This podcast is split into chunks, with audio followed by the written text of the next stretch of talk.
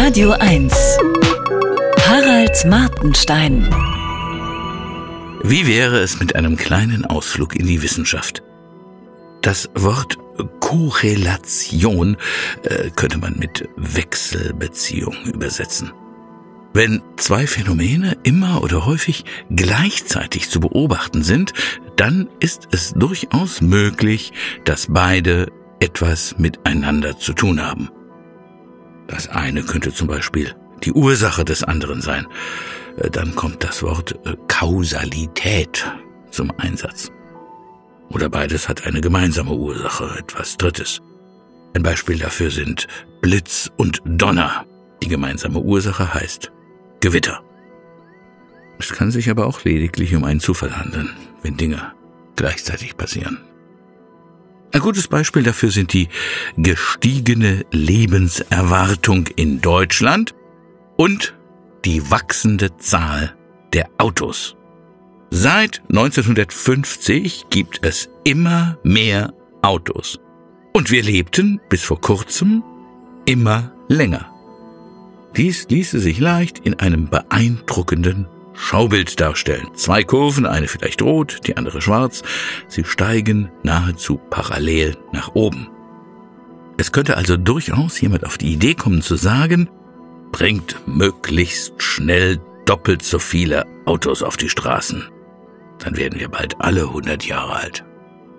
Eine andere Person könnte sagen, dass die Lebenserwartung bei uns neuerdings nicht mehr steigt, kann eigentlich nur mit der wachsenden Zahl der Elektroautos zusammenhängen. Es müssen die Verbrennermotoren gewesen sein, die uns so alt werden ließen. Gründet eine Bewegung Fridays for Diesel. In Wirklichkeit hängt die längere Lebenserwartung hauptsächlich mit medizinischem Fortschritt zusammen. Auch mit den Kausalitäten kann man sich böse vertun. Bei Regen sind stets viele Schirme zu sehen. Wäre es nicht ein Versuch wert, wenn wir alle in Phasen der Trockenheit unsere Regenschirme aufspannen, damit es wieder mal regnet? Ich kann kein Schaubild mehr sehen mit zwei Kurven, die eine Korrelation beweisen sollen, ohne misstrauisch zu werden. Ich denke immer an die Autos und die Lebenserwartung. Dies verdanke ich Sokrates, einer Gruppe von Wissenschaftlern, meist Medizinern und Professoren, die sich dem kritischen Rationalismus verpflichtet fühlen.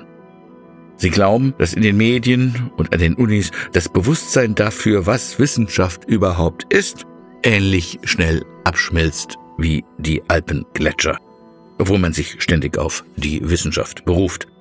Womöglich hängt es damit zusammen, dass Geisteswissenschaftler, tendenziell Luftikusse, die unromantischen Naturwissenschaftler mehr und mehr in die Defensive drängen.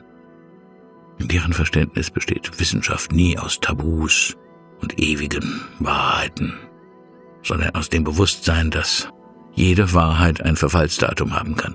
Damit bin ich übrigens bei Greta Thunberg, dem gefallenen Engel. Seit die Klimaaktivistin Thunberg sich mit dem Leid der Palästinenser solidarisiert, ohne für das Leid der ermordeten Juden angemessene Worte zu finden, hat sie ihre Fans in den Medien weitgehend verloren. Auch hier stellt sich, wie heute so oft, die Frage, hätte man es nicht vorher wissen können? Wer als Lösungsrezept für das komplexe Klimaproblem, den ich bitte um Pardon, wirklich unklugen Satz I want you to panic anbietet, darf das sagen mit damals 16 Jahren. Ich hacke nicht auf dieser jungen Frau herum, wohl aber auf den Senioren, die sie zur Weltenretterin hochgejatzt haben. Harald Martenstein auf Radio 1.